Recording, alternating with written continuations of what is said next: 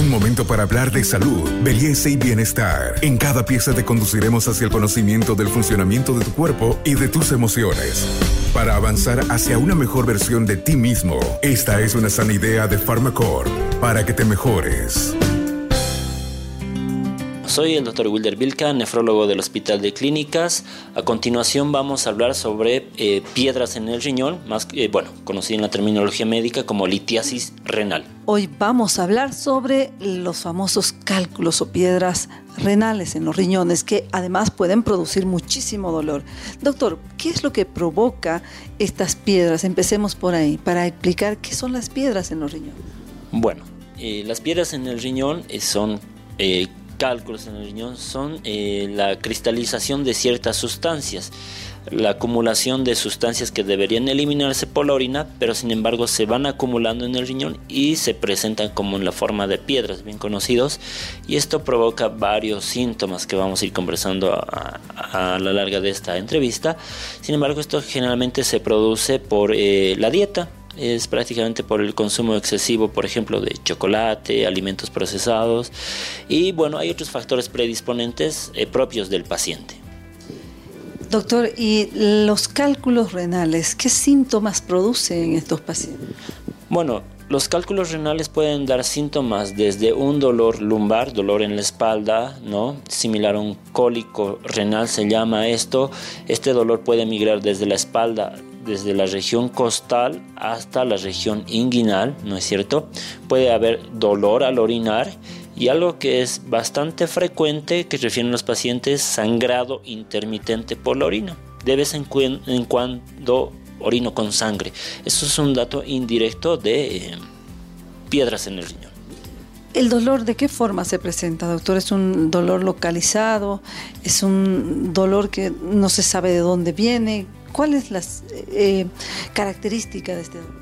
El dolor generalmente eh, se puede presentar solo en un lado, porque a veces las piedras se presentan solo en un riñón.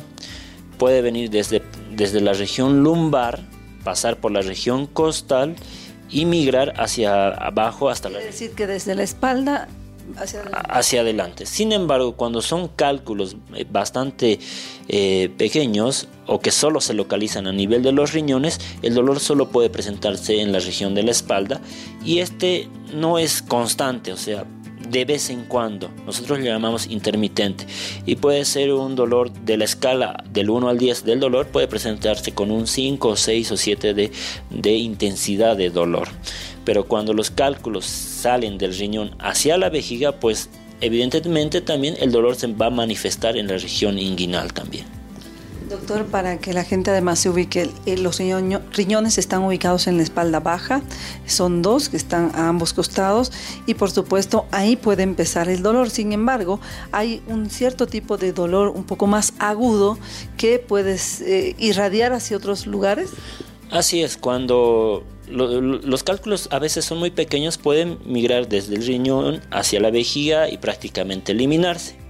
Pero cuando los cálculos generalmente son más de 2 centímetros, estos se localizan en el riñón y pueden obstruir la salida de orina.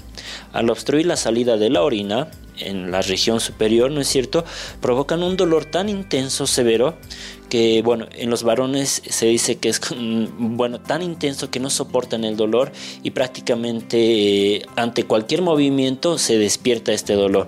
Es muy intenso y prácticamente es difícil controlarlo y generalmente requieren internación para el manejo de este tipo de pacientes.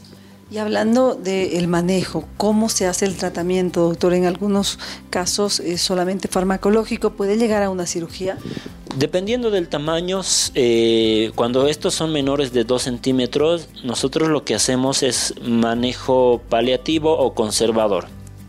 Manejamos el dolor, recomendamos la hidratación buscamos la causa por la cual esta persona está desarrollando piedras en el riñón, que son varias, y cuando son mucho más grandes, generalmente más de 2 centímetros, pues nosotros eh, pedimos una valoración por la especialidad de urología para ver si son operables, si son extraíbles estas piedras en el riñón. Este podcast es una sana idea de Pharmacorp. Sabemos que eh, estas cirugías pueden ser ahora mínimamente invasivas, son muy sencillas de realizar. Así es, hay diferentes procedimientos que bueno, el especialista en neurología les va a explicar. Sin embargo, cuando son piedras accesibles, eh, bueno, a lo que es la vía endoscópica, se puede eliminar aquellos por sondas a través de la vía urinaria baja, se puede eliminar las piedras por sondas instaladas por la vía urinaria, por la uretra. Sin embargo, cuando son demasiado grandes, incluso se puede llegar a la nefrectomía. ¿Qué significa eso? A la extracción del riñón afectado. También eh, sabemos que existen cirugías mínimamente invasivas que se están utilizando ahora, que es eh, la laparoscopía. Bueno, eh, este, la laparoscopía sí es una forma de, nefrectomía, ¿no? Anteriormente realizaban lo que es la cirugía abierta, abierta, sin embargo la nefrectomía también se puede realizar por vía laparoscópica, pero esto generalmente lo indican en casos muy severos, cuando ya son múltiples cálculos y prácticamente ese riñón ya no tiene funcionalidad. Doctor, y ya en los últimos minutos, ¿cómo es que se puede eh, contribuir para que estas piedras en los riñones no se formen? Si tiene que ver algo la dieta, si la gente después de estas cirugías o tratamientos puede volver a acumular estas piedras en los riñones y necesita nuevamente someterse a este tratamiento. Bueno, las recomendaciones generalmente en el caso de, de piedras o cálculos renales es la hidratación. Incluso una persona que se ha diagnosticado de litiasis renal o cálculos renales, pero son pequeños, lo que nosotros recomendamos es que tomen bastante agua. Esto evita que se obstruya la vía urinaria, ¿no es cierto? Y bueno, eh, la dieta. Hay productos que tienen bastante, calcio, fósforo, eh, entre otros, como son los lácteos, las, eh, bueno, eh, los alimentos procesados. Si uno es diagnosticado de piedras en el riñón, hay cierta restricción de algunos alimentos en la dieta. Y bueno, prácticamente es eso entre las recomendaciones básicas.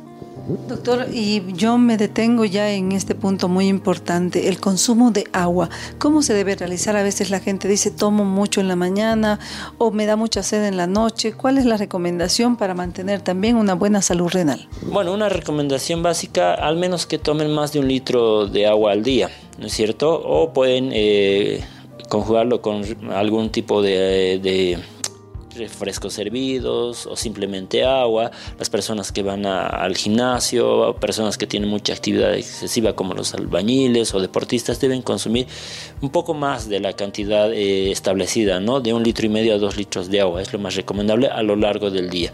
Ahora, si, si orinas bastante ¿no? después de consumir agua, no está mal, porque es el agua que no necesitas prácticamente.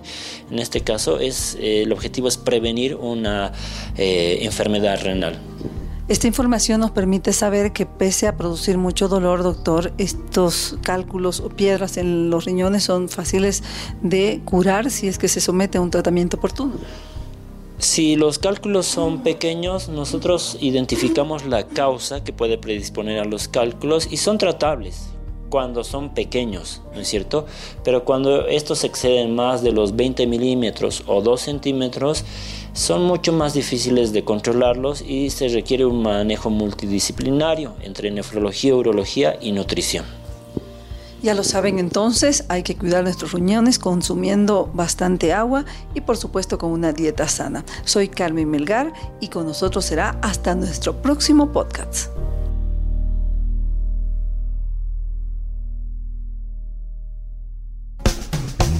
Hasta aquí llegamos hoy. Síguenos en nuestras redes sociales de Facebook, Instagram y en nuestra revista digital Buen Vivir. Esta es una sana idea de Farmacor.